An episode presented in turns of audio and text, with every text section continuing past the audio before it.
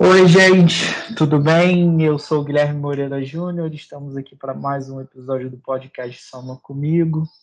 E hoje, é, coincidentemente ao dia, é, eu tenho uma convidada muito, muito, muito especial, que eu estou muito feliz de ter aceitado o convite de estar participando aqui.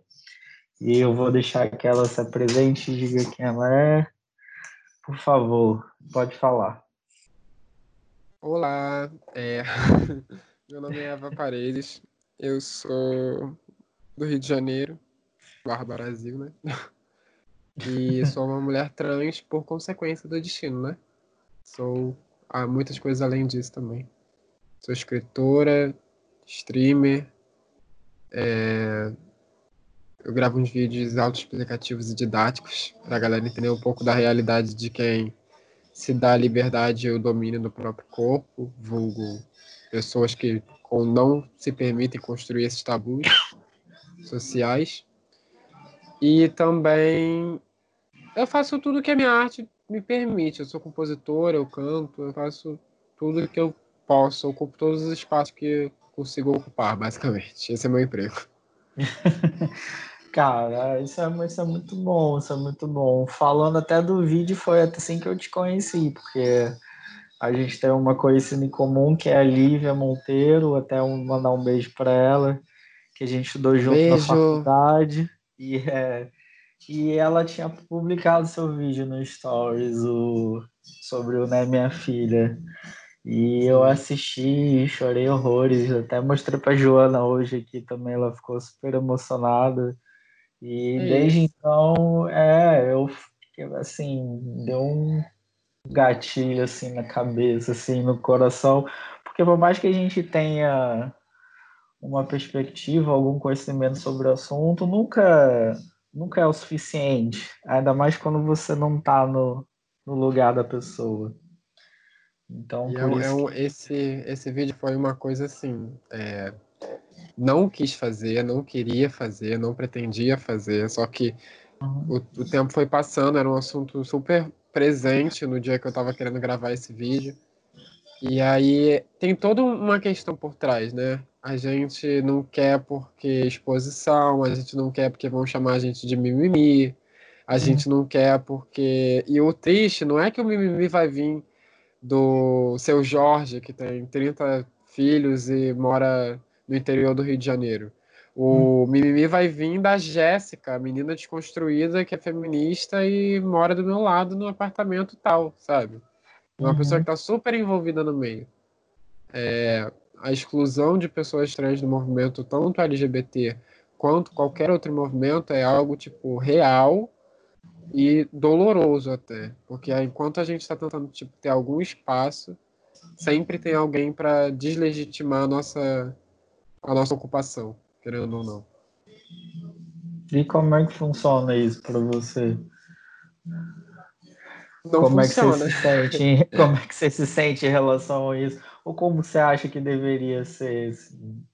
Eu acho que assim, é, como você iniciou, né? A, hoje é o quintagésimo primeiro, acho que é assim que se fala, aniversário da revolta de Stonewall que foi uhum. liderada por duas travestis. E uhum. o que as pessoas falam sobre Stonewall, a visão que as pessoas têm de imediato de Stonewall é a ideia do gay. E quem é esse gay? Quem é esse corpo que vem à cabeça dessas pessoas? É um corpo cis, heteronormativo, provavelmente branco.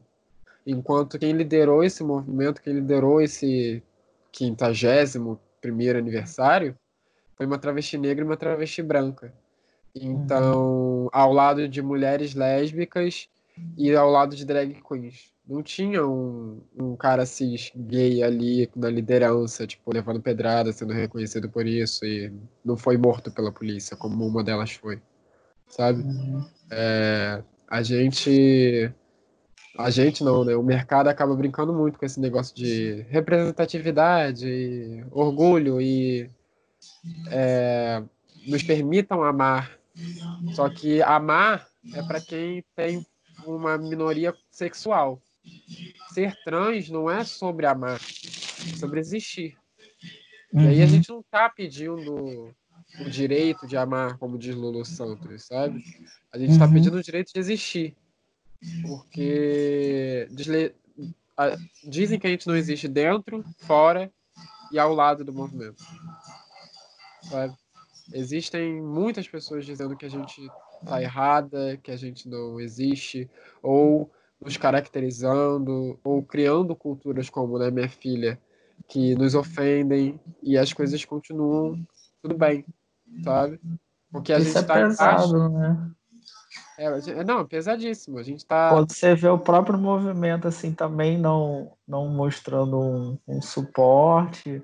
Outro dia eu não sei quem falou, é, não lembro agora, mas eu acho que eu vi até. Acho que foi no, no programa do, do, do Vitor Camejo, que ele faz o, no YouTube, o Jornal de Casa e ele fez um comentário sobre pessoas que reclamam pelo fato da sigla LGBT ter acrescentado mais letras e as pessoas assim ficam reclamando, ah, para que botar mais letras, não sei o quê. Sabe? Tem sempre alguma crítica para fazer para porque a pessoa quer que mesmo que o diferente seja dentro de uma caixa que ela consiga reconhecer não, e classificar. É porque, querendo ou não, é, as pessoas têm essa visão do antigo GLS, hoje GLB, LGBTQIA+, P, enfim, é, porque as pessoas acreditam que a gente está pedindo orgulho de um corpo só. A gente está pedindo respeito por um corpo só. Mas não é. A diversidade vem do diverso, obviamente. A gente está falando de diversas pessoas. A gente não está falando do seu primo gay João. A gente está falando da Jéssica, que é uma travesti que perdeu a irmã e todo mundo está se, sensibiliz se, sensibilizando com a, com a causa dela. A gente está falando de, de diversas pessoas que trans que ou morreram de transfobia, ou morreram de causas naturais, ou se suicidaram. A gente está falando de pessoas bissexuais que até hoje são deslegitimadas e não e precisam entender o que é liberdade sexual para entenderem o lugar delas na, na comunidade. Então a gente criou esse lugar que, que parece ser legal, né? A gente acha, ah, meio LGBT é ótimo e tal. Só que mesmo aqui dentro há muita transfobia, há muita bifobia, há muita lesbofobia, que é o preconceito nitidamente com pessoas lésbicas, pessoas lésbicas. Então, aqui não é um paraíso, né? Todo movimento tem suas suas nuances. É, a gente brincava antigamente com esse negócio de que é o vale, o vale dos homossexuais, o vale LGBT. Só que isso aqui nunca foi um vale, sabe? Uhum. Aqui, aqui você diz no Brasil em si, né? Eu digo no movimento do Brasil, movimento LGBT uhum. brasileiro. Eu digo mais ainda carioca, porque eu não, não tenho propriedade para falar o Brasil, né? Uhum. Porque participo, nem da cena carioca eu tô participando ainda. Que é o grupo de pessoas, de artistas que são reconhecidos no meu bairro, entende? Uhum. É, no meu bairro não, no meu estado. Eu não tô nesse meio ainda. Então, mesmo assim, eu digo, o movimento LGBTQIA+, não é receptivo? Não. Existem pessoas que recebem, ajudam e tudo mais, e se ajudam, então, nesse movimento, que acaba sendo isso, um ato com, conjunto para se movimentar junto, acaba sendo só um enfeitezinho que as pessoas colocaram nas costas para andar por aí. Com uma blusa da Riachuelo que foi 60 reais, que está escrito Pride, e aí a pessoa está se sentindo orgulhosa dela mesma, enquanto o caos continua entre a gente, fora da gente, a gente, em vez de se unir, tá todo mundo brigando um com o outro. Entende? Uhum. É o mais então, difícil, né? Não, terrível. Esse Eu acho que o pior é isso. O pior é isso, porque a gente está aqui, né? Estamos aqui no lugar seguro, entre aspas, né? Estamos no lugar seguro e recebemos o mesmo dano de quem está fora. Então, qual é a, a diferença desse local para o outro? Nenhum lugar para corpos trans está seguro, sabe? Uhum. A gente não tá seguro nem fora nem dentro do meio LGBT. Isso é chato, né? Porque era para estarmos em algum deles. É, não, não ter a sensação de segurança deve ser horrível, ainda mais que não é uma coisa. É, não é uma sensação de segurança em relação a, a, tipo, por exemplo, a desigualdade social, que é o que muita gente reclama justamente, mas não são problemas assim que você resolve com pautas fáceis de governo, com é, são várias políticas públicas e, e pessoas que precisam estar tá apoiando, estar tá ajudando para que isso possa ter, um, ter uma mudança, né? Ter uma uma não digo nem aceitação, porque eu acho que quando fala-se aceitação, sei, sei, não sei, eu é não gosto se a gente desse... precisasse é, pedir autorização. É, é, eu não gosto é. muito desse termo, aceitação, tipo. Mas é o direito mesmo, é o, sabe, de, de você ser quem é e, e, e é isso.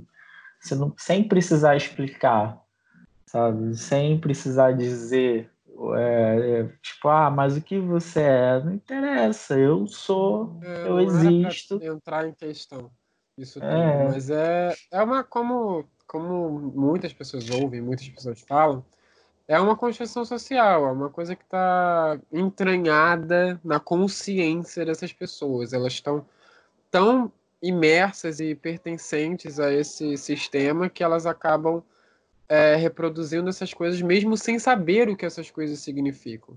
Tipo, em uhum. que momento da sua vida você parou para pensar que você não nasceu nada?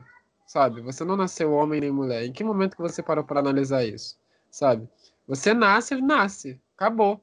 E você tem órgãos e necessidades específicas e etc.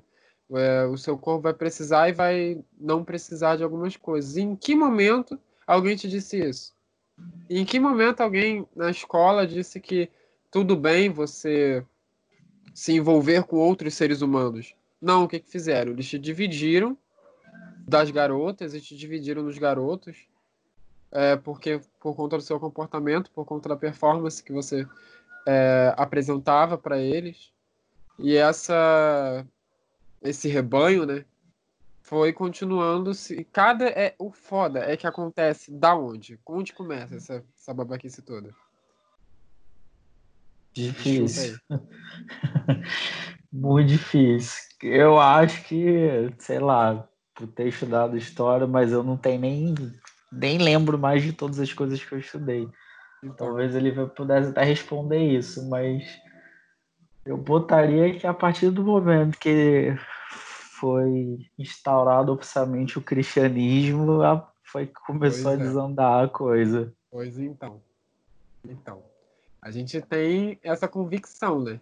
Porque a partir do momento que a gente está lá na escola e tal, e aí começa a entender sobre Adão e Eva, e aí a uhum. gente já começa tipo, a questionar o cristianismo, tipo, como assim criaram uma mulher com a base da costela do cara? E aí as pessoas começam a, a entrar nessas, nesses questionamentos, aí questionando o cristianismo e tal. E aí o pro... Isso é bem problemático também. Né? Todo esse argumento acaba sendo problemático dependendo da sua perspectiva de vida. Porém, é, não tem como eu falar sobre a minha existência trans sem criticar o cristianismo, sem criticar a existência, sem criticar a nossa sociedade, sem criticar o poder, sem criticar tudo. Porque o que mantém essas engrenagens funcionando são as minorias né? As pessoas que uhum. não têm chance de trabalho, as pessoas que não têm chance de sucesso, as pessoas que não têm chance de criar novas engrenagens, querendo ou não, sendo realista. Essas pessoas estão fadadas a isso e não vão ser descartadas, é, tiradas desse posto, desse posto, no, no caso, se depender de nós, entendeu? Precisa todos. Todo mundo precisa se mexer para isso acontecer. É, a gente está montando é, grandes bases, digamos assim. É, eu tenho meu, o meu público e o meu público se conscientiza. Você falou que chorou com meu vídeo, se emocionou. É, eu causei essa emoção em alguém. E aí estamos aqui hoje. E aí alguém está te escutando e está me escutando. E aí a gente começa a espalhar essa informação. Mas aí quando eu começo a falar sobre como o cristianismo é responsável por essa cultura que me mata, te coloca em perigo, coloca seus filhos em perigo, coloca os filhos do ouvinte em perigo, a pessoa se sente ofendida. Aí já cai por terra toda a empatia é. que ela tinha criado antes, entendi. Então, eu sou uma pessoa educada, eu sou uma pessoa receptiva, eu sou uma pessoa super good vibe, entendeu? É, uhum. É, qualquer pessoa pode sentar para conversar comigo que ela vai se sentir bem. Só que a partir do momento que eu chegar para ela e provar para ela que o cristianismo é responsável por grandes partes das desgraças também da própria vida dela, por conta desse sistema, por conta dos perigos que essa cultura colocou essas pessoas, a pessoa já vai evitar de falar comigo. Entende? Não, mas tem que, tem, que, tem que ser falado, porque até como eu tava, a gente tava conversando no programa com o outro episódio que teve com a Ana Esser, que é uma amiga historiadora também, é, a coisa do cristianismo entra também até na base do racismo, sabe? Na construção do racismo. No, obviamente não tem o meio, os impactos são diferentes, mas a construção é, é toda moldada a partir da religião, sabe? Sim. E é muito difícil para as pessoas entenderem isso. Outro dia, a, a, tanto é que eu até escrevi é, quando teve o, o caso do George Floyd as pessoas falam, ah, mas todas as vidas importam. Não, não é assim. Se fosse assim, não estaria morrendo gente. As, é, as minorias não estariam morrendo. Sim. Eles ficam apegados a esse, essa ideia de somos todos humanos, é, sendo que eles sempre estão desumanizando os nossos corpos, entende? Tipo, o meu é. corpo não é humano. Essa é a realidade. Se for para ser lida como humana, eu quero respeito. Eu não quero que as pessoas me encarem na rua. Eu não quero que tenha a chance de morrer quando eu saio de casa, sabe? Uhum. É, eu não quero que um primo meu vá num shopping e seja perseguido pelo segurança e, consequentemente, o segurança sufocar esse meu primo, esse primo morrer, como aconteceu no Rio de Janeiro, não muito tempo no final do ano passado. É, um garoto morreu igual o George Floyd morreu e a comoção no Brasil foi totalmente diferente, entende? O garoto uhum. morreu no mercado, sufocado, com a mesma situação. Então, a gente vive nesse mundo em que as pessoas estão querendo, né, que todos sejam tratados como humanos, mas continuam não tratando corpos negros, trans, é, LGBTs, não em geral, mas LGBTs, é, como não humanos, como pessoas objeto. Até a, a empatia seletiva, né? É foda de pensar isso, mas até a empatia seletiva. As pessoas falam muito de. Essa palavra cresceu muito nos últimos anos, esse conceito de empatia. Mas se colocar no lugar do outro, da outra pessoa, cara, com pouca gente faz, não adianta. Tanto por uma construção do que ela já aprendeu, do que ela já viveu, do que ela tem de parâmetro da vida, também e também por preguiça também de buscar conhecer, de buscar se informar, porque é o que você falou até antes. O problema são, são essas pessoas assim que têm o conhecimento, que têm como é, saber é, diferenciar que existe um certo e um errado em você tratar uma outra pessoa, independente que ela seja, e mesmo assim a pessoa fazer. Ela ser preconceituosa, ser racista, ser transfóbico. Sim. Acaba sendo um trabalho, muitas vezes, de formiguinha, entendeu? Eu tô aqui, é, aí alguém quer uma informação, e aí ela acredita que eu tenho que dar essa informação para ela. Foi até uma coisa que eu falei no meu Instagram uma vez, que acaba sendo a, o meu portal de informação. É, eu tenho que dar essa informação para ela imediatamente. Não, eu sou um ser humano meu corpo pode ser uma desinformação ambulante, sim, ninguém sabe o que pode esperar do meu corpo.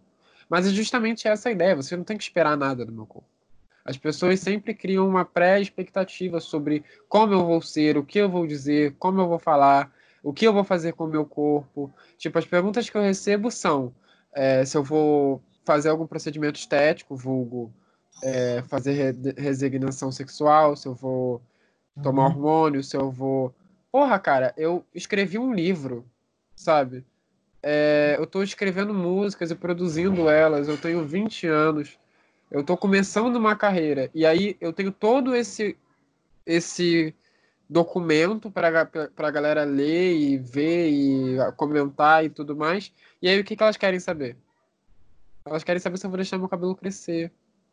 Elas querem saber se eu vou me aproximar do corpo cis. Porque uma coisa que a galera pensa do, da galera trans também é que por ser trans eu quero me parecer com uma mulher cis. Só que não é me parecer com uma mulher cis. Eu quero me parecer com quem eu sou de verdade. Eu estou me aproximando de quem eu quero ser. E com isso, se eu quiser tomar hormônio para acreditar que vou ficar mais parecida com quem sou de verdade, tudo bem. Se eu quiser fazer uma resignação, tudo bem. Não me faz menos nem mais trans. Se eu quiser usar roupa é, da sessão masculina, e eu digo da sessão, pois não existe roupa masculina, é, roupa da sessão masculina ou roupa da sessão feminina, isso não me faz mais ou menos trans.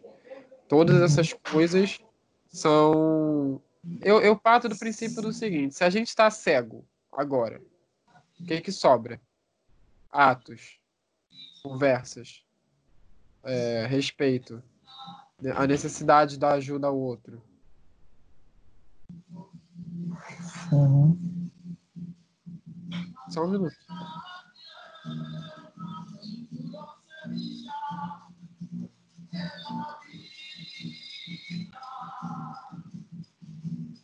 Rapidinho, gente, eu já volto.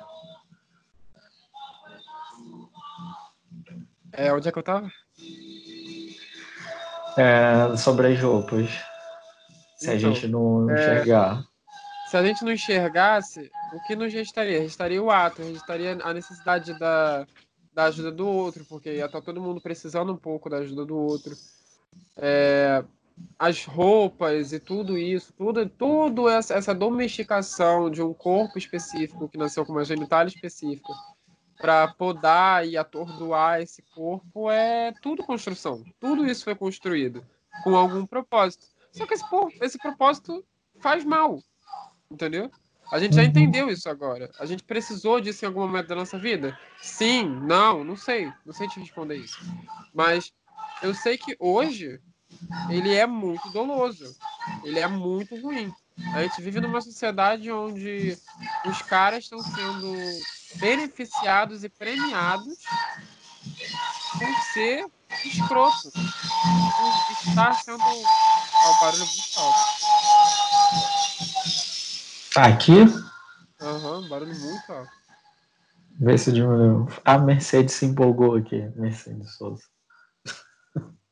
E aí a gente tá vendo a sociedade de tipo só tem construção desnecessária, tem uma galera sexualizando criança, sabe? Tem uma galera colocando roupa feminina e masculina em criança, na escola, uniforme. Tem uniforme que é saia. Já parou pra perceber isso? Uniforme de criança ser saia. Já tem isso. E uniforme de menino ser short. Uhum. E aí a gente, eu, fui, eu estudei numa escola de ensino médio que é o uniforme das meninas era a calça era leg e o uniforme dos meninos era uma calça larga. Então, tipo, pra quê? Pra que isso? Pra que, que as pessoas fazem isso? Qual é a necessidade de colocar um uniforme diferente para esses corpos, se a utilidade é a mesma? A gente está numa escola.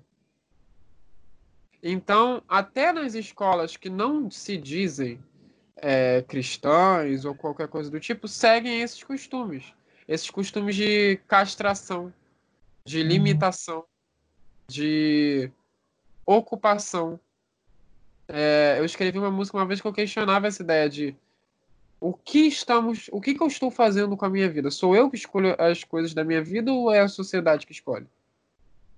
A gente já tem que, na nossa consciência, por vivermos em um, um sistema capitalista, se acostumar com a ideia de é, bem-estar financeiro. E aí a gente sabe que a gente precisa estudar para conseguir uma escola, um, um, bom trabalho, e aí do trabalho conseguir um bom emprego, e quem sabe um dia ter uma vida é, de qualidade, levando em consideração que tem uma galera que está vendo sete, cinco vidas de qualidade.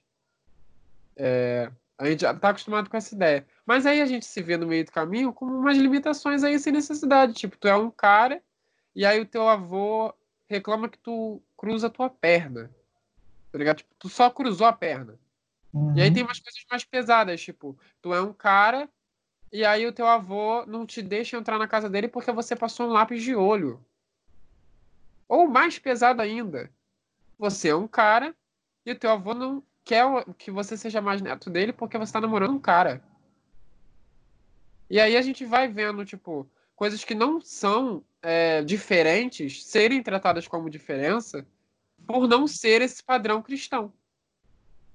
Então, quando a gente começa a desme, tipo, desprender né, é, uhum. a ideia de somos diferentes para eles são, a gente começa a criar os nossos rituais, as nossas bases, as nossas, os nossos conceitos de família. É, não existe isso de família tradicional, existe a família conservadora. É, a família tradicional brasileira, se for colocar num, num parâmetro assim, é a mulher que cria seus filhos sozinha porque o pai foi embora, sabe? É... E tudo isso acaba estando ligado no mesmo, na mesma questão. A gente nasce e aí fala, você é homem ou você é mulher. Por quê? Por conta da sua genitália. E aí os corpos hermafroditas entram aonde? Os corpos deficientes entram aonde?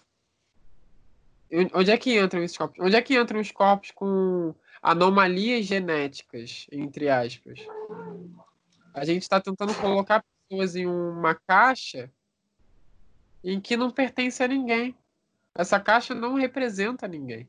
E tem pessoas que se representam, que se identificam e tal, vivem bem, e tudo bem, e seguem a vida, mas se pegam em alguns momentos não se permitindo sair dessa caixa. Porque, tipo, ah, eu sou isso há tanto tempo já, então por que, que eu tô pensando nisso? Tipo, experimenta sair de vestido um dia. Experimenta usar uma saia. Experimenta usar uma maquiagem. São ridículas, sabe? São é, pequenas que fazem toda a diferença quando você se entende como uma pessoa habitando esse mundo e que daqui a pouco você não vai estar aqui e você não está deixando, tá deixando de fazer coisas por conta dessa construção social toda. É, uhum. eu falo tanto desse assunto que, tipo, eu nunca acho ele algo demais, sabe? Eu sempre acho ele uma coisa, tipo, muito boba. Tipo, eu acho ele um assunto chato na maioria das vezes. E aí, por quê? Porque no momento atual eu poderia estar fazendo só a minha arte. Entende? Mas uhum. o mundo não conhece a minha existência. E aí você então tem que despender o seu tempo para poder explicar as coisas. É. Para que a sua arte possa ser ter uma possa entrada ser. que seja. E aí eu, o meu medo, eu, eu tenho muito medo, né? De muitas coisas. O meu medo em relação a isso é um dia me tornar só isso. Como muitos se tornam, e muitas se tornaram também.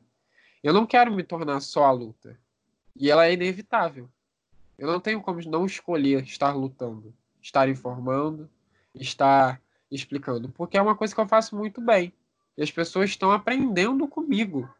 Quando que eu fui é, pensar que na minha vida, assim, eu seria uma pessoa que alguém fala que, porra, o seu texto foi incrível, a sua fala foi incrível. Eu amei ver você cantar sobre aquele assunto.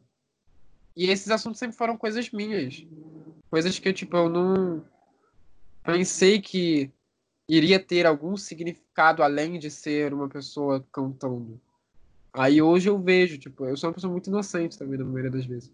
Hoje eu vejo assim que, tipo, é, a minha existência se tornou importante, na maioria das vezes, para muitas pessoas, por conta da dor que eu sinto, senti e ainda vou sentir. Sabe? Eu posso estar focando na minha arte, eu posso estar dando tudo de mim para minha arte, para o meu projeto, para as minhas coisas, mas eu sempre vou estar me pegando, pedindo, exigindo, né? Pedindo não, eu não, eu não peço. Exigindo respeito, exigindo voz, exigindo que não me interrompam, exigindo que as pessoas abaixem um pouco a voz para falar comigo, porque exalta. São coisas que são pré-argumentos já decididos para mim, pré-afirmações decididas sobre o meu corpo. Todo mundo tem algo para dizer para mim. Sempre. Sempre tem alguém com alguma pergunta, sempre tem alguém com algum argumento, mais um você tá bem. Você pode participar do meu podcast. Você pode participar do meu projeto. Eu posso tirar fotos suas para te ajudar no seu. Eu tenho um estúdio. Vamos fazer uma parceria. Você coloca um crédito lá que fui eu que fiz e depois a gente acerta se irritar. Essas coisas não acontecem. E uhum. eu não quero que aconteçam também. Eu quero poder chegar e ter dinheiro para com o meu projeto ter pagando as pessoas, os profissionais e tal trabalhando comigo. Mas a realidade é que uma hora ou outra eu posso ser a, a trans artista que todo mundo vai postar uma foto que foi assassinada. Que a minha mãe vai estar tá chorando e vocês vão estar tá pedindo justiça pelo meu nome. Então eu não quero ser essa pessoa. Eu não quero ser a, a trans que vai ser encontrada morta dois dias depois numa vala. Eu não quero ser a trans que vai ser carregada em via pública. Eu não quero ser a trans que vai ser colocada em um carrinho de obra. Eu não quero ser a trans que, que se suicidou, mesmo que muitas vezes já aconteceu de tentar. Eu não quero ser essa pessoa. Hoje eu estou arrumando força, voz e vontade para estar aqui é, com você, para estar em outros lugares, para estar ocupando outros espaços, para estar é, lidando com a, minha, com a minha existência de uma forma mais saudável. E tudo na minha vida começou a dar certo depois que eu me descobri uma pessoa trans. Tipo, eu tenho começado a trilhar um caminho muito bom depois disso. Porque depois que eu me entendi como uma pessoa trans, eu não entendi, tipo, ah, era isso o grande problema da minha vida, não. Mas eu consegui entender as coisas que me limitavam, as coisas que me impediam de ser quem eu sou. E aí, com isso e com outros estudos, eu comecei a entender também o que é ocupar um corpo. Tipo, você está vivendo a sua vida ou você está vivendo a vida que a vida quer que você leve? sabe? Porque quando eu digo vida, eu digo todos. Uhum. O seu vizinho, o seu, o seu chefe, a sua mãe. Tipo, você já se desprendeu de tudo que a sua mãe te ensinou? As coisas ruins também? Você já, tipo, colheu as coisas que você considera bom da sociedade e tudo mais? Você já se permitiu abrir os ouvidos, reconhecer que está errado, se permitir apedrejar? Na maioria das vezes, uma pessoa trans não tem essas opções sabe? Ela tem que aprender, ela tem que é, ser esperta, ela tem que correr atrás, porque a chance ali da porrada vir tá ali do lado, ali do uhum. lado, muito próximo. E aí, se você for uma pessoa trans não passável, que é um passável é tipo assim, se você é uma pessoa trans que as pessoas falam, nossa, você nem parece ser trans, você é uma pessoa Entendi. transpassável. Entendi. E aí você tem alguns privilégios que outras pessoas trans não têm. Mas a gente, a gente não, né? Eu e muitas outras não gosta de falar que é privilégio ser uma pessoa transpassável, porque você continua sendo uma pessoa trans.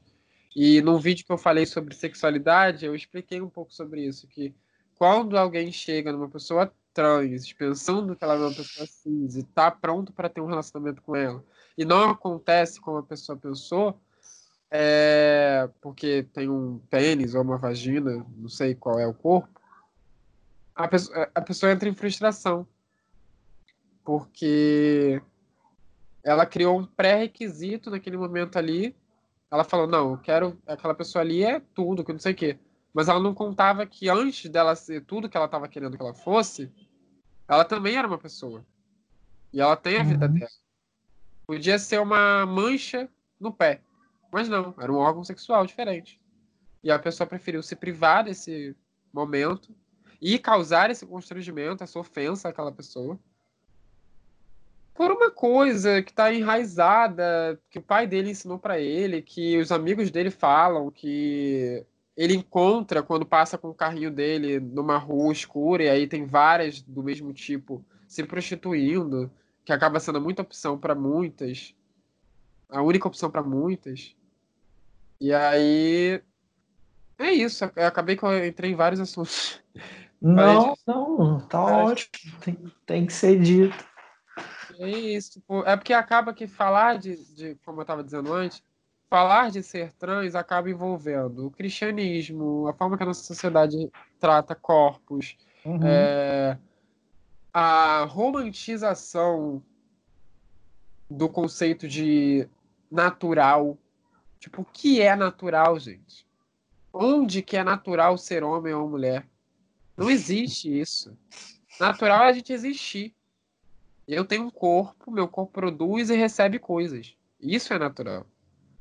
Agora, natural é você pegar uma informação que inventaram lá antes de 1500, que foi com a intenção de atordoar e, e enfraquejar os corpos femininos, porque eu não sei se você sabe, mas a ideia do homem ser mais forte é por conta dessa cultura, uhum. que fortificou os homens e uhum. enfraqueceu as mulheres.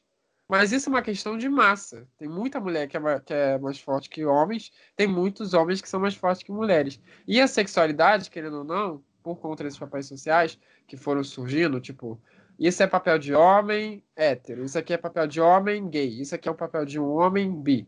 E aí a gente foi vendo homens gays que parecem héteros, homens gays que são muito homo, homens gays, né? São muito mais afeminados, entre uhum. aspas. Uhum. E aí a gente foi ver as, as lésbicas que eles dizem, né? Lésbica sapatãozinho, que é a lésbica que parece um homem, tecnicamente falando. Sempre é tecnicamente falando, querendo ou não. Uhum. Aí, novas construções sociais surgindo, pá, ok. Só que aí, os, e os corpos trans?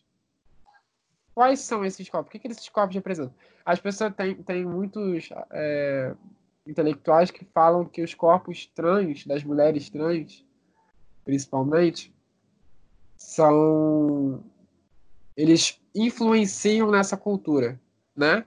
Porque se a gente está falando para ocupar os nossos corpos e a gente está indo para o outro gênero, né? Que é o feminino, e aí a gente começa a usar roupa da seção feminina, maquiagem, a uhum. feminilização dos corpos. Se a gente está fazendo isso, a gente também está contribuindo com essa cultura, né? É isso que, que que argumentam. Mas não é. Não é. Os intelectuais falam que vocês estão contribuindo para o preconceito que existe, é isso? É, e eles não. Eu quero saber quanto que eles vão raspar a cabeça deles, colocar uma, um kimono e subir o um monte para viver fora do capitalismo. Que a culpa não é nossa, sabe? A culpa é desse sistema. E é chato até falar, né? Porque muita gente ouve, ah, é a culpa é do capitalismo, e já fecha porque pensa que é militância. Não, mas é, gente. É. Se a gente não vivesse nesse sistema, se a gente vivesse num sistema que cuida das pessoas e não do dinheiro, a gente, uhum. sabe, viveria melhor. E é isso, é um fato. Aí já começa, ah, culpa do mundo capitalista. Ah, mas você tem um iPhone, então você não pode falar nada. Tipo, gente, é isso. É argumento estúpido, é, sabe? É Uma coisa não tem nada a ver com a outra. É a mesma linha. Tipo, você fala que, ah, é, tá reclamando do sistema capitalista, mas tem iPhone. Ah, tá reclamando do, do, do sistema criado para podar corpos, para atordoar corpos, para ninguém ter domínio do próprio corpo. Mas você tem um corpo e tá cri, criando a sua identidade. Gente, é, vamos, vamos partir do princípio, explicando basicamente. É, meu nome é Eva, né? Antes dele ser um nome dito feminino, ele é um nome, né? É, antes de ser um nome, ele é algo que eu escolhi para me identificar. E aí tem o, lance do pronome. Ah, você tá usando o pronome feminino, por que, que você não usa o pronome masculino? Porque eu não gosto. É um pronome que me faz mal. É um pronome que não me faz bem. Quando eu ouço, não me sinto representada. Não me identifico com aquilo. É, não é uma coisa que me representa. Logo, o pronome feminino representa. E aí, o que eu estou criando aqui? Eu estou me adequando a uma identidade dita feminina? Não. Porque não existe isso de uma identidade feminina. Não existe isso de uma identidade masculina. Essa ideia de existe uma específica, sabe? Uma identidade masculina usa bermuda, uma identidade feminina usa short. Não existe isso. Eu estou me identificando com, a, com o feminino, mas é o meu feminino. É o que eu levo. É, eu tenho uma amiga muito próxima que me deu muitas oportunidades, como você está me dando aqui agora. E ela tem o sovaco, tipo, cabeludo, ela tem a perna cabeluda, o cabelo dela é curto, e ela é uma mina. Essa é a feminilidade dela. Entende? E a minha uhum. feminilidade pode ser essa também. Isso não me faz menos trans, menos mulher, menos nada. Não. Só que vai ser o que eu escolhi? Não. Um dia ou outro eu vou ter cabelo no sovaco? Sim, é o meu corpo, ele tá produzindo isso. Né? A gente precisa entender isso antes. É... Uhum. Mas se eu não quiser, se eu quiser ficar com, com pelo no sovaco, se eu quiser usar uma roupa dita masculina, se eu quiser essas coisas todas, sim, vou usar. E tudo bem. Mas será que eu quero? Não quero. Eu, eu me sinto bonita, bonita, bonita, bonita. É com, com vestidão, com uma saiona, com uma roupa bem confortável, fina, tipo, tranquila, entendeu? Eu gosto desse tipo de roupa. E não é a minha roupa que me faz ser trans ou não, é a minha identidade, é o que eu me identifico, entende? Então, quando, quando a galera pensar, ah, eu, eu tô me tornando algo, não. Eu estou é, sendo quem sou. Ser quem sou não é uma opção. É, acaba sendo uma tortura também. Porque se eu pudesse escolher ser, escolheria de novo. De novo, de novo e de novo. Mas se eu pudesse escolher não passar pelas coisas que eu passo, escolheria também. Se eu pudesse ter o privilégio de não pensar com que roupa eu vou, seria legal. Se eu pudesse ter, ter o, o privilégio de é, só sair, sabe? Tipo, uhum. como todo mundo sai, tipo, ai, vou sair. Aí vai, bota uma roupa que gosta e tal. Não, para mim gera muita frustração, porque aí eu tenho que pensar quem vai estar tá lá, com quem que eu vou, se essa pessoa pode me defender, se eu surtar, essa pessoa, tipo, me garantir numa possível confusão. Eu tô num cenário de guerra constante, querendo ou não. E eu não gosto de me isolar, sabe? É, muitas acabam se isolando porque não conseguem viver nessa sociedade. E aí eu não gosto dessa ideia de me isolar. O meu melhor amigo, ele é um cara cis hétero e porra, ele é cabeça dessa, a gente conversa dessa, ele entende pra caralho, eu entendo pra caralho da, da existência dele. E eu não vou, tipo, me privar de ter uma amizade com ele, mesmo que quando eu vou nos rolês dele, eu me sinta muito mal. Porque aí os amigos dele acabam sendo sempre aquelas pessoas que eu sento igual Jesus pra frente dos, das crianças e fala: então, vou lhe contar uma história, porque aí eu preciso explicar toda a minha perspectiva, porque até escutar, ah, você nunca conheceu uma puta? Eu já escutei, sabe? Nossa. Então, o meu corpo é um corpo marginalizado, em partes, por ser branca, menos, por ser trans, travesti, no caso, é bastante. E aí eu fico nessa, sabe? É, relatando as coisas que eu passo, escrevendo, tentando vender essas dores, tentando lucrar com as desgraças, tentando falar de coisas boas. Mas quando falo de coisas boas também não sou bem recebida, o que me faz me isolar mais. E aí é isso, ocupando espaços, criando espaços, abrindo espaços, abrindo. Uma coisa que eu falo sempre também acaba sendo que eu não estou fazendo nada disso só por mim. Eu estou uhum. fazendo uhum. pelas que vão vir lá na frente. E, tipo, lá na frente. Muito lá na frente. Eu dou aí três décadas. Uhum. Uns 30 anos. Quando eu estiver velha, de repente a gente está começando a conversar sobre crianças trans, pessoas trans. Tipo, serem é, bem quando... na sociedade quando você quer pensar numa mudança social, é meio que isso, né? Se você vê, tipo, a discussão do feminismo lá na década de 60, 70, olha, olha onde teve que chegar 2020 para isso começar a ter um, um, um espaço maior, entendeu? Sim. para isso poder ser discutido mais seriamente em questões de leis, em questões de comportamento das pessoas, enfim, demora, sabe? Isso deve ser frustrante.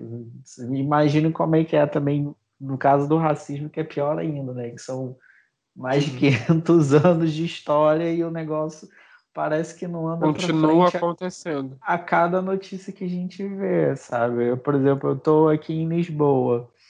É, Portugal é um país que tem, assim, é, são muitos africanos, não é pouco, não. E certo. todos eles de países colonizados por Portugal, em maioria. E a noção de identidade deles é meio, é meio esquisita, porque é, por exemplo, tem uns que, assim, teve um senhor que a gente conhecia que ele era de Angola, mas por ele ser colonizado, é, ter sido colonizado por Portugal, ele se considerava português, não angolano. E ao Nossa, mesmo tempo ele era, ele era racista ao falar da, do próprio as pessoas de Angola, sabe? Sim. Tem, tem umas coisas esquisitas. E em relação também ao movimento aqui é, em relação ao tratamento com gays, trans e, e, e os outros os outros gêneros, né? É, aqui, assim, eu, eu vejo que eu estava até falando, conversando com a Joana ontem, não é que é, é, vem a palavra aceitação, entendeu? Apesar de eu não gostar, mas é meio que isso. Aqui, por ser um país que está na Europa de ah, primeiro mundo, como as coisas aqui têm uma repercussão maior, então a galera meio que aqui aceita. Tipo assim, a galera tem um pessoal que anda como quiser, entendeu? Não existe essa preocupação, ficar encarando. As pessoas fingem que você não existe. Acaba, acaba sendo uma coisa que é. só cabe a essas pessoas falar mesmo, porque... É, mas isso não quer dizer que você seja... É, é aquilo. Tipo assim, que eles achem certo você existir, sabe? É, é uma, uma meio contradição, até porque aqui tem muito, muito velho, muito velho, assim, tipo... Tem gente jovem aqui, mas também tem muito velho. E Portugal é um país extremamente católico, é, como boa parte da Europa, sabe? Então, para eles. Aí a gente começa aí, entendeu? É, quando, quando eu perguntei fica, lá no fica começo. Essa, fica essa questão. Eles, eles, tipo assim, ah, não, beleza, a gente entende que o mundo hoje é assim e existem pessoas assim mas tipo assim, eu não quero perto, é meio que assim, mas também ninguém faz nada, entendeu? mas é, é uma coisa velada, entendeu? É um preconceito velado, um racismo velado. Não existe tanta violência contra essas pessoas aqui, pelo menos que eu saiba. Sim. É, existe é mais acaba sendo uma coisa só do da pessoa poder falar mesmo, cara. Porque é, como, como você disse, você se emocionou e tal com o meu vídeo, porque você não entendia a minha realidade. Até é... antes não saberia. Não, o, o, feminicídio não, já é uma coisa constante aqui, porque é um país muito machista. Aqui tem do pensamento, tipo, a mulher fica em casa, sabe? E, tipo, não, é, trabalha, sabe? Você tá no relacionamento, mas no final o homem é que tem que ter a palavra. Eles têm uma coisa meio que assim aqui ainda, tanto é que Assim, já, já tem muitos brasileiros aqui, tipo, eu tenho uma amiga brasileira aqui, elas falam, cara, os portugueses são as piores pessoas para se relacionar assim, porque eles são os caras. Tem uma é, galera que não gosta mesmo, não. É, eles são muito, muito preconceituosos, assim, muito machistas no nível assim que é muito pior do que no Brasil. E de vez em quando, é, tá, quando a gente chegou aqui já tem, já tem nove meses, né? E vou te falar, eu não sabia que tinha, não, mas rola, de vez em quando rola a notícia de morrer alguém que foi espancada pelo marido. E é, é bizarro, sabe? É bizarro. Você e tá vendo... isso aí é, também é originado daquela questão que eu tava falando, entendeu? Tá, é, o cara tá sendo premiado é, a espancar é. aquela pessoa. Ele está sendo motivado a todo momento. O mundo inteiro está dizendo para ele que tudo bem ele ser daquele jeito, enquanto ele ser uma pessoa sensível, ele ser uma pessoa amável, ele ser uma pessoa que respeita, ouve e ama a esposa dele, ele tá sendo, ele não pode ser essa pessoa. Eles estão dizendo literalmente isso para ele. Ele tá falando, você tem que ter controle da situação.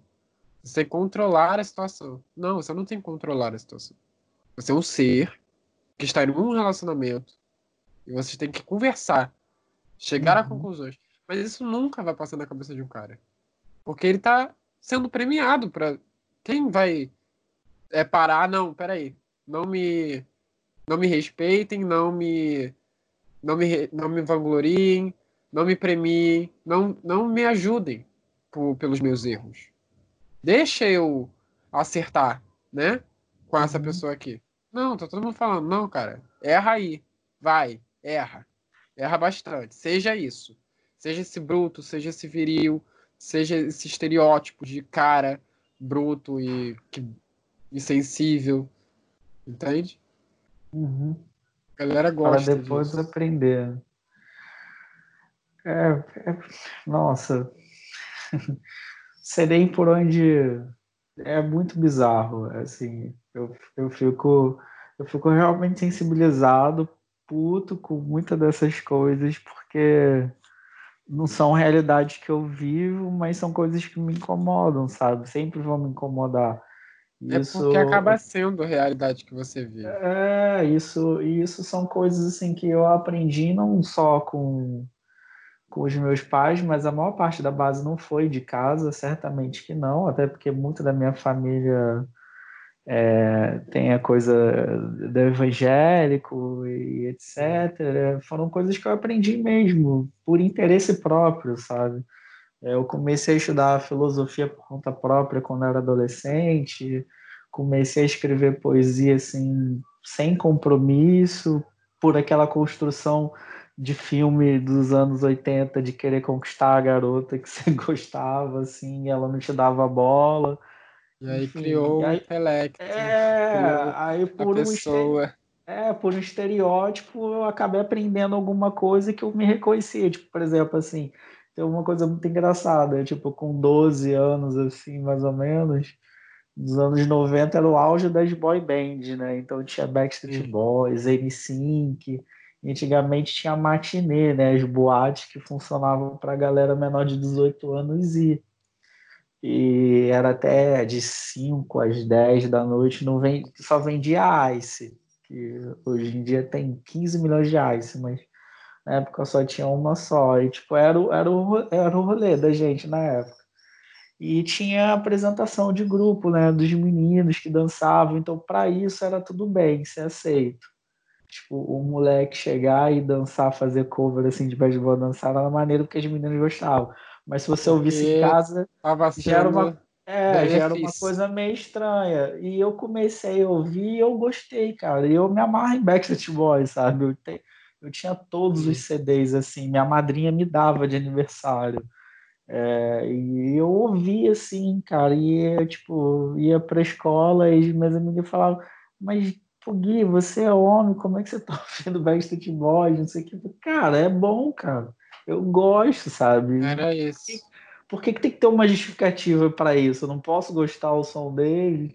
Aí vem os colegas, ah, viadinho, que não sei o que, ouve Backstreet Boys. Qual, qual o problema? E aí, e aí vem aquela coisa, né? De o que é o viadinho? O viadinho é, é uma figura próxima do feminino. O feminino é abominável. E aí você tá ali sendo apoiado naquele momento a ser o contrário de algo feminino. Uhum. Que é um problema. Que a é a coisa raiz. De chorar.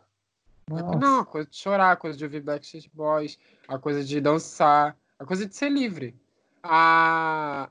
Tudo que é feminino é abominável pela sociedade. Sejam mulheres trans, comportamentos que não sejam performance de, do gênero masculino raiz, né?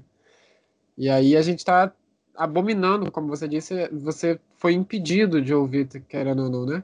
Você foi zoado, não apoiado, não beneficiado a ouvir algo que te tirava dessa realidade, né? Que tu uhum. tinha que pertencer. Mas eu sempre digo que para mim foram casos assim, eram coisas que eu, eu convivi, mas assim, teoricamente não me afetaram por causa das coisas que eu era acostumado a ler, então, tipo, era acostumado a ouvir, então eu consegui criar um, um construir um emocional assim que aguentasse esses pequenos pequenos trancos, porque quando eu cheguei na faculdade, você vê, tipo assim, vira adulto perante os olhos da, da sociedade e tudo mais, você vê como é que o mundo funciona e você vê que existem outras pessoas que não é questão de sofrerem mais, elas são praticamente esmagadas, é, é, é não tem nem como comparar o que acontece. Jogadas à margem da sociedade. É porque é... são pessoas que não têm essa opção de não ouvir Backstreet Boys, sabe? Elas é, estão ouvindo Backstreet Boys, elas estão existindo. Estão vivendo, falando, fa é, fazendo prejeitos, sabe? Tipo, gesticulando. As pessoas estão fazendo isso e estão sendo atacadas. As pessoas estão indo ao shopping e estão sendo atacadas. As pessoas estão querendo ir no banheiro e estão sendo atacadas. Ou por ser um homem gay entrando no banheiro, ou por ser uma mulher trans entrando no banheiro feminino. As pessoas estão tão presas a essa ideia de é, pertencimento, né? Que quando uhum. alguém está tentando pertencer a si mesmo, o que acontece é pedrada, exclusão. Você não pode participar disso aqui, você não pode estar aqui. Você não é uma pessoa como nós. Entende? Então é um efeito reativo que não vai parar se essas grandes pessoas que eu te falei é, não se moverem e encontrarem de repente alguma coisa boa nisso, porque para eles está tranquilo, a gente é engrenagem, eles é, a gente vai continuar é, aqui sendo materialzinho para gerar dinheiro, gerar dinheiro, gerar dinheiro para eles está suave. Agora, quando a gente começar a gerar o nosso dinheiro e a ficar instável e tudo mais, e levantar outras pessoas trans com a gente, como é, existe o projeto Trans, é, trans existindo, deixa, deixa eu ver aqui.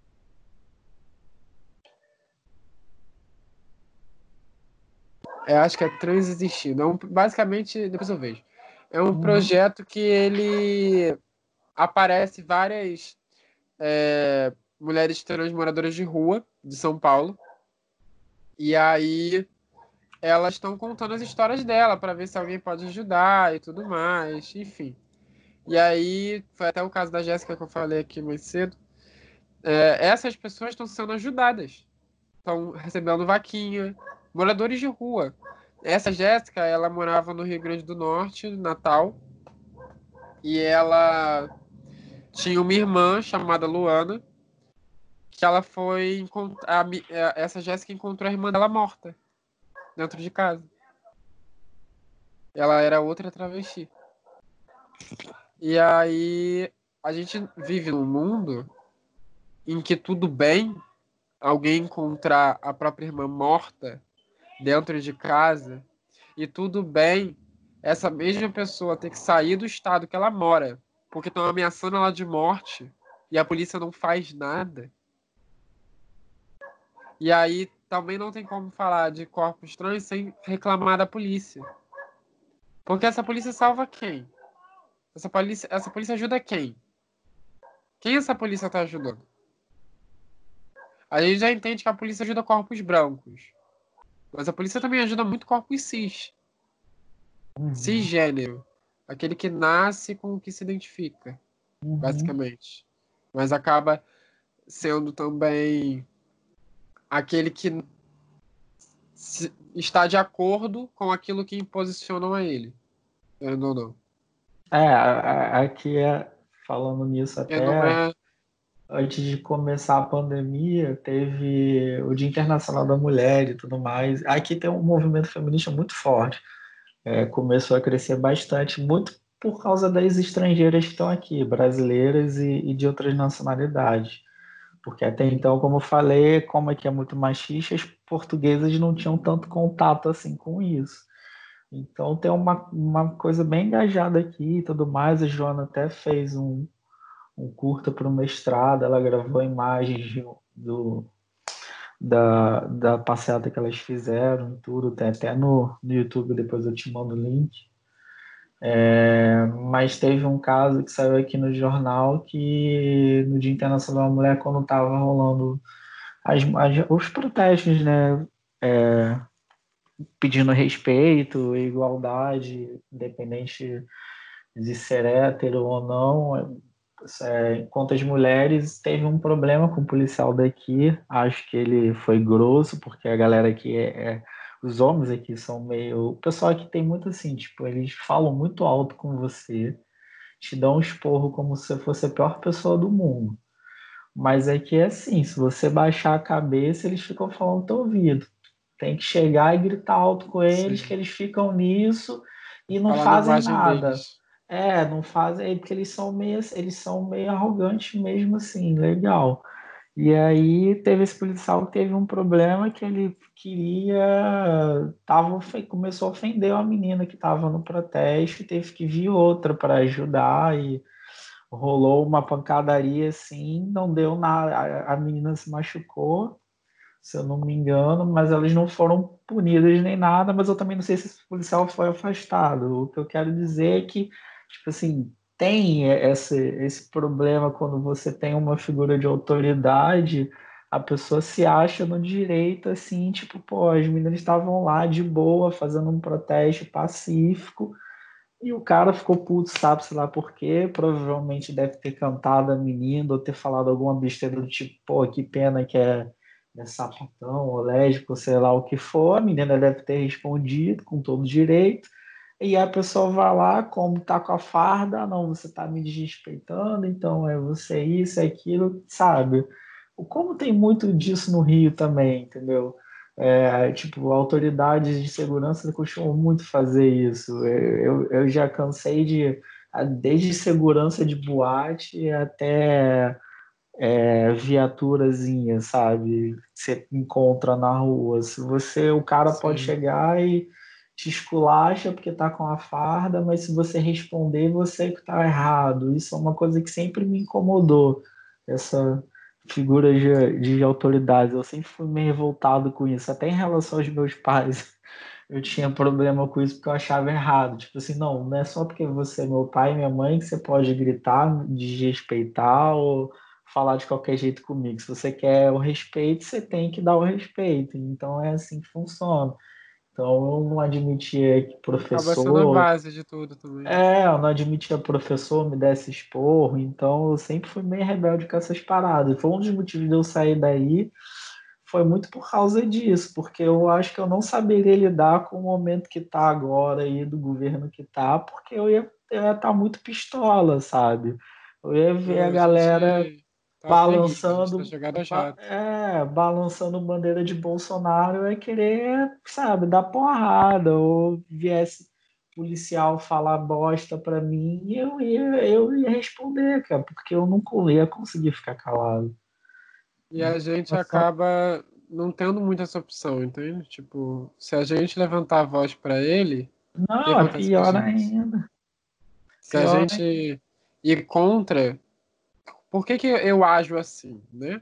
Eu ajo nas redes sociais, eu falo, todo mundo elogia muito a minha fala e tudo mais, beleza, ok. Mas eu tô assim nas ruas? Eu tô tendo esse posicionamento nas ruas? Não. Eu tô gritando com a senhora que uhum. aponta? Eu tô questionando o cara que me olha torto? Não. Porque essas coisas me silenciam essas coisas são as chances de eu nunca mais poder falar na internet. E eu sinto medo, muito medo, o tempo inteiro. É, o meu medo desse, dessas pessoas não é só em relação a poder morrer, mas de algo acontecer comigo e eu não conseguir levantar. Uhum. De alguém falar algo ou qualquer coisa do tipo e eu não conseguir me reerguer eu perdi o, o, único brilho que eu tenho na minha vida, que é ser quem sou. E eu tenho muito orgulho de quem eu sou. Tem muita gente que acaba acreditando que a gente poderia querer nascer em outro corpo. Não, meu corpo é esse. O problema não é o meu corpo. O problema é a sociedade. É o que vocês inventaram. É o que vocês são tão apegados. É o zelo de vocês. É o conforto de vocês que me incomoda. Porque enquanto está todo mundo, é, enquanto tem pessoas negras exigindo que pessoas brancas se incomodem com a dor delas, porque aí as coisas vão começar a andar, exigindo que pessoas brancas coloquem pessoas negras para colocar, é, para ocupar lugares, da mesma forma que eu estou ocupando esse lugar aqui, da mesma forma que eu ocupei o seu Instagram. É, enquanto não existir essas pessoas que estão colocando esses corpos, enquanto a gente continuar com essa, esse raciocínio de não colocar esses corpos para falar, esses corpos nunca vão existir. Então, tipo, eu não vou gritar na cara de um policial. Eu não vou é, gritar com a velha, nem responder o macho. Não, eu vou permitir que essas pessoas façam isso comigo agora, infelizmente. E não é legal. Não é nem um pouco legal. Eu não digo que eu vou permitir tranquila. Eu vou permitir chorando. Eu vou permitir sangrando. Eu vou permitir provavelmente me machucando, provavelmente tendo a chance de chegar em casa e querer desistir de tudo. Porque eu não vejo às vezes sentido numa luta em que eu tô lutando tanto pelas que vão vir e quem tá aqui agora não tá querendo me ajudar. Sabe? Porque uhum. eu, não, eu, tô, eu já, eu já entendi para mim mesmo, que acaba sendo uma visão muito depressiva, querendo ou não, que o meu não tá garantido. Mas o delas pode estar, se eu continuar, se outras continuarem. E aí eu queria até citar um verso aqui da, da Linda Quebrada que eu gosto muito, que ela fala o seguinte, ela fala que só um minuto que a moto está passando. Não, tudo ela bem. fala o seguinte: Eu não quero falar das minhas dores. Não quero falar sobre o quanto é difícil, porque é maravilhoso. Ser travesti é uma dávida, dádiva. Ser travesti é uma dádiva. Se eu pudesse, voltava ainda mais preta, mais travesti e mais fracassada. E o que, que ela quer dizer com isso? Ela quer dizer que ela odeia o corpo dela? Ela quer dizer que ela odeia a chance dela de poder mudar o jeito que as pessoas tratam ela? Não, porque ela tá fazendo alguma coisa para mudança. Ela faz a parte dela. Ela é uma pessoa educada, ela é uma pessoa receptiva, ela é uma pessoa que tá engajada, ela é uma pessoa que pode não ser essa pessoa. E aí ela vai querer ser outra pessoa porque a sociedade não aprova esse corpo dela? Não. É a sociedade que tem que engolir. É a sociedade que tem que mudar. Não é a gente que tá errado. São, são todos. Desde a parteira até quem enterra. Tá todo mundo ligado no mesmo rolê. E todo mundo sabe do que tá falando. São pequenas coisas que ligam todo esse caminho de caos. Que é desde um chá de bebê até um você não pode usar isso, ou você não pode fazer isso, ou se comporte de tal maneira, sirva, seja servida. É, comporte-se, seja comportada, fale, não fale, ocupe, não ocupe, resista, não exista. E aí a gente está nesse looping eterno de domesticar mulheres e exaltar homens. E pessoas trans não existem, e a sexualidade é um tabu, ninguém fala de sexo. É, perdão, entrei nesse assunto agora. Não, é, tudo bem, pode Sabe, falar. não sei se você chegou a, a conhecer a época que lançou o tal do kit gay. Ah, fiquei sabendo. Então, o kit gay era o quê? Educação sexual nas escolas. Uhum. E o nome não era kit gay. Uhum. Eu sei. É, o nome era educação sexual, uhum. que era uma medida preventiva para evitar que crianças fossem abusadas por pedófilos. Uhum. Sim. E aí a gente entende que vivemos em um Brasil extremamente pedófilo, extremamente pedófilo.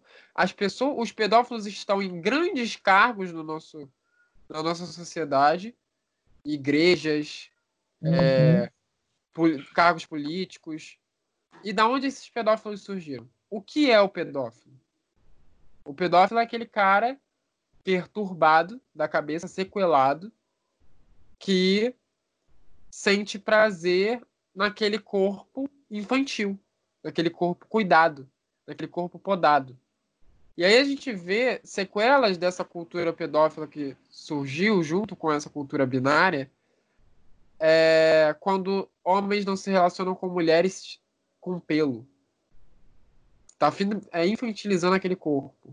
Criando uhum. uma ideia de higiene que não existe.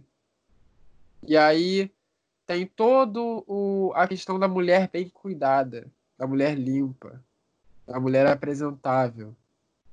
Que mulher é a mulher que não tem pelo? Que mulher é a mulher que não tem nada na cara? Qual é essa? Onde que ela tá? Eu não conheço essa é. Eu não conheço essa pessoa. Na verdade, eu conheço. Quem é essa pessoa? É uma criança. E aí essas crianças estão aonde? Nas escolas. Recebendo essa cultura, recebendo essas imposições, sendo rejeitadas quando se manifestam desde criança contra isso, sendo uma criança dita a, dita, a conhecida criança viada, né? Que é aquela, uhum. aquele menino que não é menininho, que joga bola e tal, quer ficar com as meninas, ou a menina é, caminhoneira, que é aquela menina uhum. que tá uhum. brincando com os meninos e tal. E aí essas pessoas são as diferentes. As diferentes são as que não estão fazendo isso. As diferentes são as que não estão, que estão se encaixando nessa ideia. E aí essas crianças crescem sofrendo, se tornam uma minoria, se tornam um objeto frágil, quando na verdade sempre se acabaram sendo algo contra essa limitação. Só eram pessoas que estavam se impondo contra desde criança. E aí a gente voltando, a gente entendeu, né, que temos aí essa cultura pedófila que impediu e criou algo homofóbico para usar e descobrimos que a sociedade é bem homofóbica também. Uhum. E facilitou o processo. E aí hoje eu acordei e abri o aplicativo TikTok e aí eu vi um vídeo de uma menina que fez uma musiquinha explicando sobre o corpo humano e nessa musiquinha tinha uma parte que ela falava que não pode tocar na parte íntima. Então, olha as medidas que a gente está encontrando para falar com essas crianças.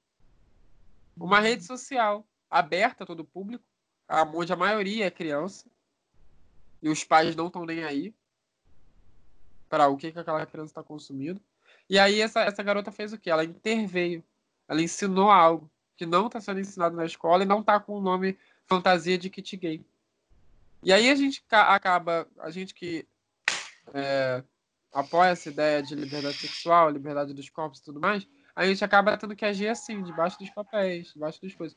Porque quando eu anuncio, eu sou Eva Paredes, é, tal, tal pessoa, meu trabalho é tal, tal, isso, eu faço tal, tal coisa. Quando eu anuncio isso, o público de 10 é reduzido a 2. E aí, qual é o. Qual é o. A recepção que eu tô tendo? Quem são as pessoas que estão vindo até mim? Será que essas pessoas já conhecem esse argumento? Será que essas pessoas estão vindo para me apoiar só? Entende? Uhum. Então, quando. Como eu falei lá no início, quando eu falo de é, dessa utopia binária que a gente vive, né? De que é onde a gente nasce, e aí falam que a gente é uma coisa que não existe, para seguir os padrões que fazem mal e matam pessoas. Aí em Portugal você deixou claro que matam muitas pessoas, né? Matam uhum. muitos corpos femi é, femininos que comportam, que performam é, feminilidade. E aí o que, que a gente está fazendo para isso? Nada. Quer dizer, nós dois estamos fazendo. Você abre um, um meio de comunicação, eu falo, me permito errar, me permito não estar 100% certa das, das minhas coisas, mas digo coisas que vi, vejo e convivo. Uhum. Mas também me permito ouvir porque eu não sou a pessoa que está aqui passando algo com 100% de clareza e conhecimento, mas não. Tudo que eu aprendi foi com base em muito tapa na cara que eu levei. Entende? Então, se você está aqui ouvindo e a gente está podendo transmitir isso para alguém, é porque eu tive o peito de cometer o erro, entendeu? eu estou aqui, posso estar acertando ou não, não sei, depende do, do ciclo temporal que estamos. É, mas estou me permitindo viver isso, entende? Falar disso, porque é uma coisa que ninguém está falando. É uma coisa que uhum. ninguém está conversando. É uma preocupação que nenhuma mãe tem quando leva sua filha de saia para a escola. Por que, que, a minha filha usa saia e os meninos usam short? é, eu estudei em colégio que tinha isso. Tem coisas que não tem necessidade. E são muito problemáticas. Tipo, uhum. por quê? Por quê? Aí você me pergunta, ah, qual o problema? Qual o problema de um menino usar saia ou um menino usar short? A questão é por que você vai colocar uma saia numa menina se ela está no ambiente de estudo, se ela está no ambiente de é, que ela não precisa se identificar com aquilo e que na maioria das vezes aquilo ali é usado para quê? Para especificar qual é aquele ser humano ali, quem é aquele ser humano ali. E aí a gente vê também o quê? Banheiro feminino e masculino na escola. Para quê? Né? Por que, que a gente tem um banheiro específico para menino e para menina? Ah, é banheiro. O menino tem um banheiro, a menina tem um banheiro. Só cresce e entende isso. Não, mano. São crianças. Indo num banheiro. As meninas não precisam criar essa separação dos meninos nesse momento de higiene, de necessidade básica. Uhum. E aí a gente está dividindo de novo. São as coisas pequenas que são guiadas, né? Uhum. E aí a gente vê as nossas mães, os nossos pais, a presença do pai. Cadê o pai? Onde que tá o pai? Quem é que tem pai? E aí a gente vê a presença da mãe. Tudo cabe para ela. Eu preciso da minha mãe. Amor materno. Mãe, mãe, mãe, mãe, mãe. Isso tudo é desde esse começo.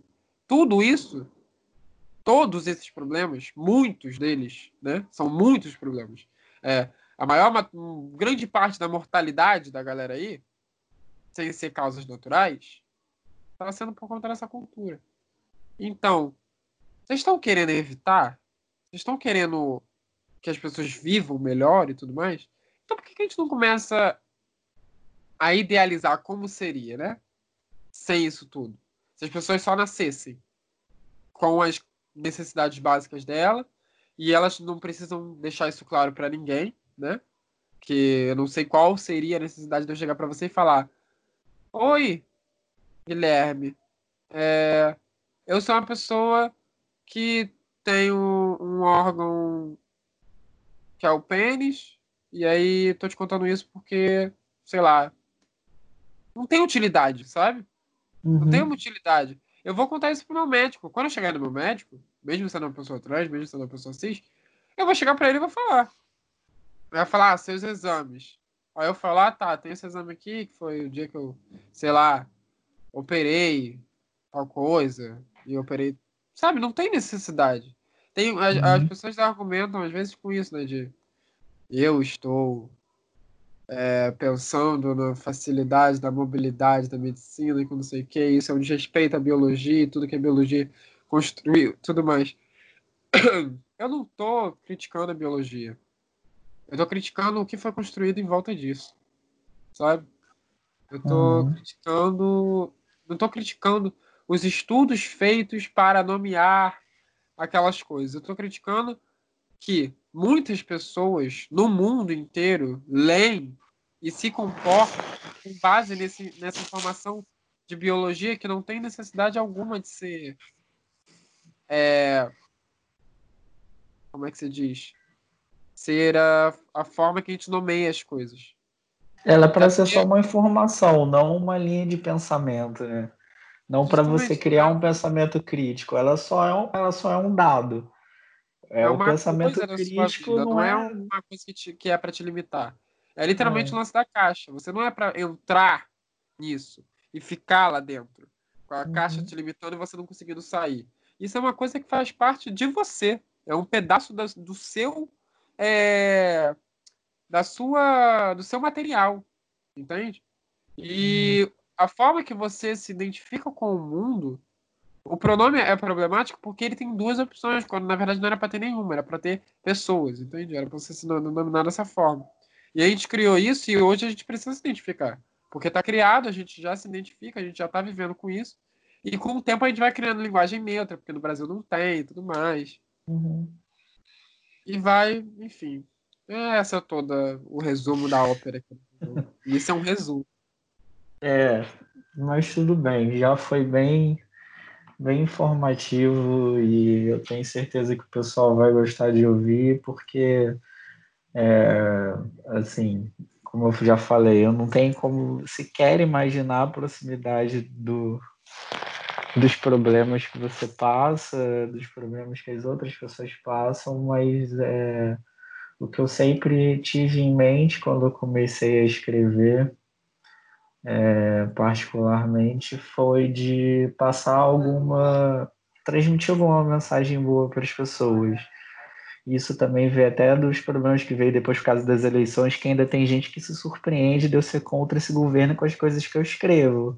Aí eu tinha que responder, porque, pô, você não está interpretando certo aí, mas tudo bem. Mas, enfim, é, eu comecei a escrever por isso, porque eu quero, sabe, tipo, essa é é a marca que eu quero deixar, o legado, assim, para se um dia eu for pai ou não, mas é, é se um dia alguém, alguém ouvir falar de mim, eu quero que seja lembrado por essas coisas. É como eu digo em relação também ao machismo, sabe? Eu sou uma pessoa machista, sou homem, logo eu já sou machista, ponto. Justamente. É o que eu faço é tentar não ser todos os dias. E assim como eu tento não ser preconceituoso todos os dias, assim como eu tento não ser racista todos os dias, porque essa desconstrução é que a gente tem que exercitar todos os dias. Porque se você não fizer, se você for no modo automático, tipo, ah, não, tá assim, a informação que foi dada e eu vou ficar assim, eu sou assim, então para que, que você está existindo? Justamente. Se você é isso tudo que você está dizendo, então para que, que você está dividindo com a gente?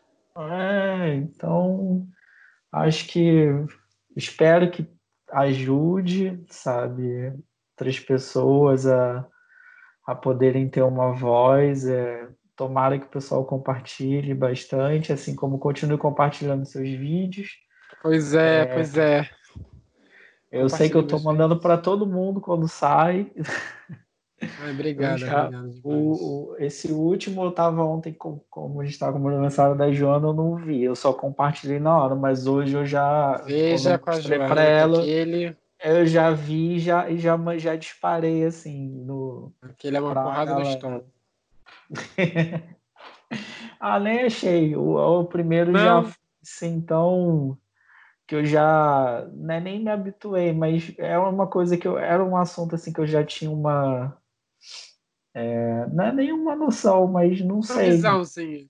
É, não me não me desceu assim, então, tipo assim, sim. nossa, caramba, que esforço que eu precisei fazer para entender, sabe? É. Como provavelmente vai ser para algumas pessoas, mas aí é aquilo, por base de experiência que eu já tive, enfim.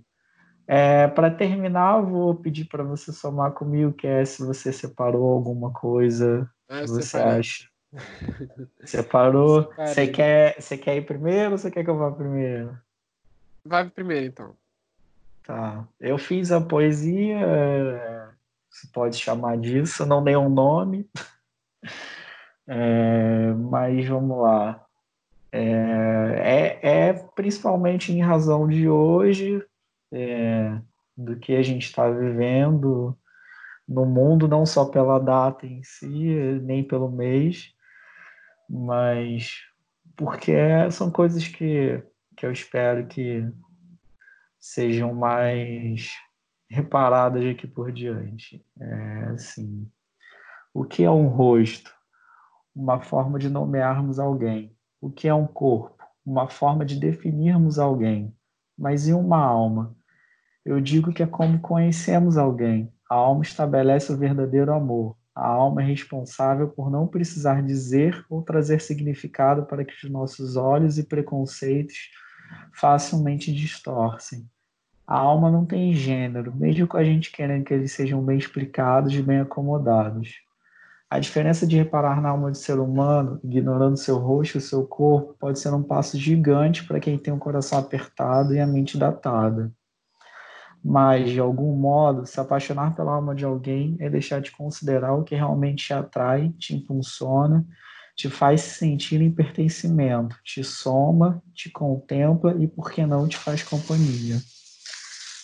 Quem dera perguntar sobre a alma de uma pessoa fosse sempre visto como mais importante. Talvez a gente visse e experimentasse um amor com mais frequência e menos vaidade. Muito é isso.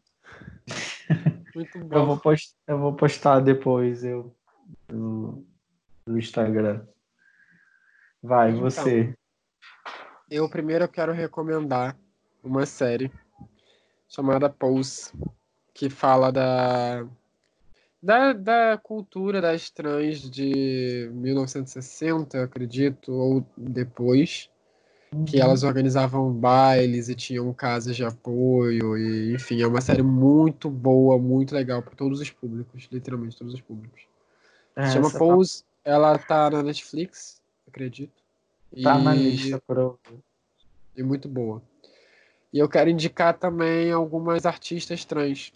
É, primeiro eu quero indicar a Pepita, que ela é uma artista carioca, que tipo, ela é psicóloga, ela canta uhum. funk proibidão e ela é incrível. ela manda muito. muito. Ela, ela, é justamente isso, sabe? Acaba que tendo o corpo que temos, a gente tem uma liberdade que ninguém tem querendo ou não. É uma, é uma prisão e ao mesmo tempo uma liberdade. Porque para vocês, e vocês eu digo, tipo, as pessoas ó, que não entendem, não veem, é, a gente está sofrendo muito o tempo inteiro. Mas, querendo ou não, para a gente, a gente não está sofrendo o tempo inteiro, sabe? Porque a gente está sempre procurando não sofrer. Tá sempre alguém tentando, tipo, magoar a gente. E a gente está tentando encontrar de outra forma. Encontrar as coisas boas. Sabe aquela coisa de procure olhar as coisas boas. Então, pra gente tem muita coisa ruim. E aí, a coisa boa acontece uma vez ou outra. E quando a gente tem, a gente aproveita, enfim. E aí a Pepita, ela faz isso de uma forma, tipo, incrível. Ela tem um programa chamado Cartas pra Pepita, que as pessoas ficam mandando cartas para ela. E aí ela dá conselhos amorosos. E ela, tipo, fala muito bem. Ela é incrível, enfim. É, tem a Alice Gell também, que ela é uma cantora. As composições dela são incríveis. Ela também critica o cristianismo. Ela tem uma música chamada Deus é Travesti, que é uma música, tipo, muito boa. Enfim. Tem a Jupe, a Jupe do bairro, que ela é uma cantora que está no primeiro do top 100 do, do Indie BR. Ela lançou um álbum chamado Transgressão, Corpo Sem Juízo, acredito, enfim, que ela fala lá sobre transexualidade, sobre a existência como trans, ela fala também sobre a existência como corpo negro, sobre a vida dela, sobre a, a, enfim, ela mostrou algo ali naquele álbum que não é só sobre o que a gente fica falando, sabe? Ela mostrou um uhum. álbum de música de uma pessoa que faz música. Uhum. E é muito bom o álbum, recomendo muito. Tem a Lin, né, que a Linda Quebrada está sendo muito reconhecida agora. Ela recebeu a oportunidade de ocupar o Instagram da Tata Werneck, que é tipo uma pessoa super vista na mídia, principalmente da galera conservadora e tudo mais. E aí ela teve a oportunidade de falar sobre as coisas que eu tô falando e diversas outras falam. Ela tem um álbum chamado Pajubá que ganhou dois remixes, e, tipo, ela fala sobre a vivência dela lá eu peço muito que, tipo, escutem pessoas trans, suas músicas, seus textos, essas coisas, porque aí vocês vão entender um pouco do que a gente vive, do que a gente passa. E é um pouco, não é tudo. E tem a Urias também, que começou na música como amiga da Pablo Vittar e do nada tá aí, tipo, conquistando diversos lugares e mundos e existências, brincando com as pedras que tacam para ela, porque tem muito isso, é até o tema do meu próximo vídeo, de que pelo menos eu e algumas fazem essa alusão, né, de vocês querem nos chamar de, de, de demônio, de diaba, de uhum. coisa ruim, então seremos. Mas vocês têm que lembrar que a gente está nas casas de vocês, com os maridos de vocês, nos desejos de vocês, nós estamos com os filhos de vocês, nós somos o futuro do que os seus filhos vão ouvir, do que seus filhos vão consumir. Então, se o diabo pertence, se a gente pertence ao diabo, eu acho melhor vocês começarem a aceitar a gente nas igrejas de vocês. Porque a gente não tá. A gente tá passando sufoco? Estamos passando sufoco. Mas a gente também está fazendo muita coisa para acontecer isso tudo. E tem eu também, né? Indico o meu conteúdo. Achei que você não fosse falar Eu sou. Jamais, jamais. É, eu sou uma pseudo-cantora, né? Eu tô aprendendo a cantar, porque, como eu disse, eu tô ocupando espaços. É, o meu lance é ocupação. Ocupei meus uhum. corpos e a arte tem sido, desde que eu me entendo por gente, vulgo 13 anos, tudo na minha vida. É minha, minha respiração, é o que me queima, é o que me constrói, é o que me faz. E eu tô ou compondo uma música e cantando ela, lançando alguma coisa, um cover, é, alguma coisa do tipo, então acompanhe o meu projeto. Eu lancei um livro também, chamado Eva e os, na verdade é 30 dias de verdade do projeto Eva e as Observadoras, que conta a história de uma escritora que foi sequestrada. E aí ela foi sequestrada por ter escrito um livro que continha informações sobre a vida dela no livro. Só Nossa. que ela não sabe. E aí o sequestro foi porque os sequestradores estavam precisando de dinheiro uhum. e ela precisa e nesse livro meio que tinha um baú do tesouro, digamos assim. E aí ela passa 30 dias sendo torturada e machucada até que ela conte aonde que está a localização do tesouro, enfim. Só que aí, nesses 30 dias, ela entra num processo de autoconhecimento sobre ela que ela não sabia que existia, tá ligado? Tipo, ela começa a entender coisas sobre ela que ela não, não sabia, pessoas que ela foi, coisas que ela fez, uhum. é, afetos que ela recebeu, coisas que ela perdeu durante a vida dela. E aí é uma história bem bacana, é uma, um, uma reflexão que as pessoas precisam ter um pouco sobre quem nós fomos, quem somos, quem pretendemos ser. Enfim. Como é que faz para conseguir o livro? Tá tudo no meu Instagram. No meu Instagram tem um link que vai para todos esses lugares. Tem um link que vai para o meu livro, que é gratuito, tá bem? Uhum. É, você pode Passa ler. Seu. Instagram, seu Instagram pra galera. Meu Instagram é arroba Eva Paredes, com três S's. Eva Paredes. Parede de parede mesmo, construção. Hum. E aí com três S no final.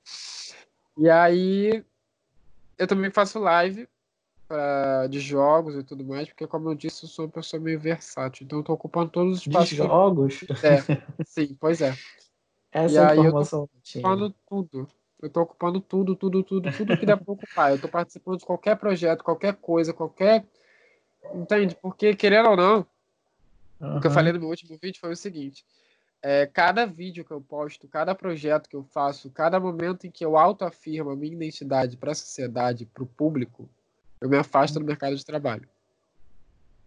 E isso significa que eu não vou ter a chance de ter um emprego como a maioria tem. Então, porque eu não estou me escondendo. E a sociedade hoje em dia, a maioria dos empregos, eles procuram a rede social da pessoa para saber quem é aquela pessoa exatamente, que é, uma, é, um recurso capital, querendo ou não, que as pessoas estão usando uhum. bastante hoje em dia. E quando eu chego lá com o meu currículo escrito meu nome morto, que é o meu nome de batismo, e na minha rede social tá outro nome, aquela pessoa não me contrata. Ou eu só posso ocupar o cargo que eles querem. Ou num salão, muito raro, ou me prostituindo, ou escondido em algum lugar, enfim. Só que eu não quero ocupar esses espaços. Eu sou uma pessoa que eu reconheço que eu tenho, que eu me esforço bastante para fazer tudo que eu faço é, alguns dizem que eu tenho talento. E aí. É isso, basicamente. Eu recomendo essa série, recomendo essas artistas.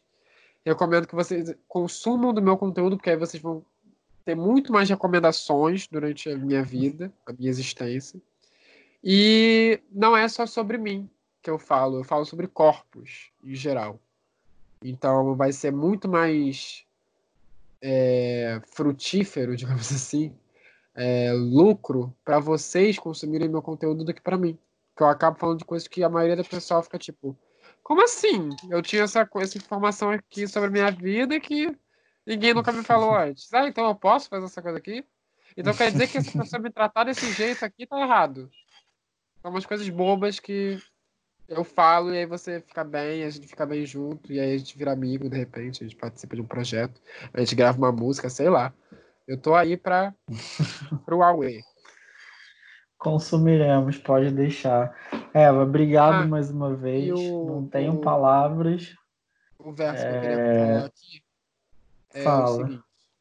É... Eu escrevi um versinho só. Que é assim. Mano. Me queimem. Me queimem depois. Eu quero um diploma, eu quero uma casa, eu quero um sonho a mais. Porque 35 anos não me cabe e nem satisfaz. Eu revejo tudo que eu planejei e reflito quanto vale tudo que eu passei. E aí eu repito esse verso, tipo, umas 400 vezes por dia. Porque eu gosto muito dele. E 35 anos hum. é, a, é a idade da mortalidade de um corpo trans. Ou ele morre de, morre de causas naturais, que tudo bem, né? Acontece. Mas ou ele morre de transfobia, ou morre de fome, ou morre de suicídio, que é fruto disso tudo também. Eu perdi um amigo recentemente por conta disso. E é isso. É entender que no meio desse caos todo, a gente está perdendo pessoas, a gente está vendo pessoas, mas a gente também está recebendo muito apoio e está construindo coisas. Então ajudem essas pessoas a subirem, chamem essas pessoas para o projeto de vocês ouçam as músicas dessas pessoas, comprem os livros dessas pessoas, consumam literatura trans, consumam as ideias dessas pessoas. Então é que a gente está querendo um mundo melhor, a gente não está querendo um mundo melhor para a gente. A gente está querendo um mundo melhor para todo mundo.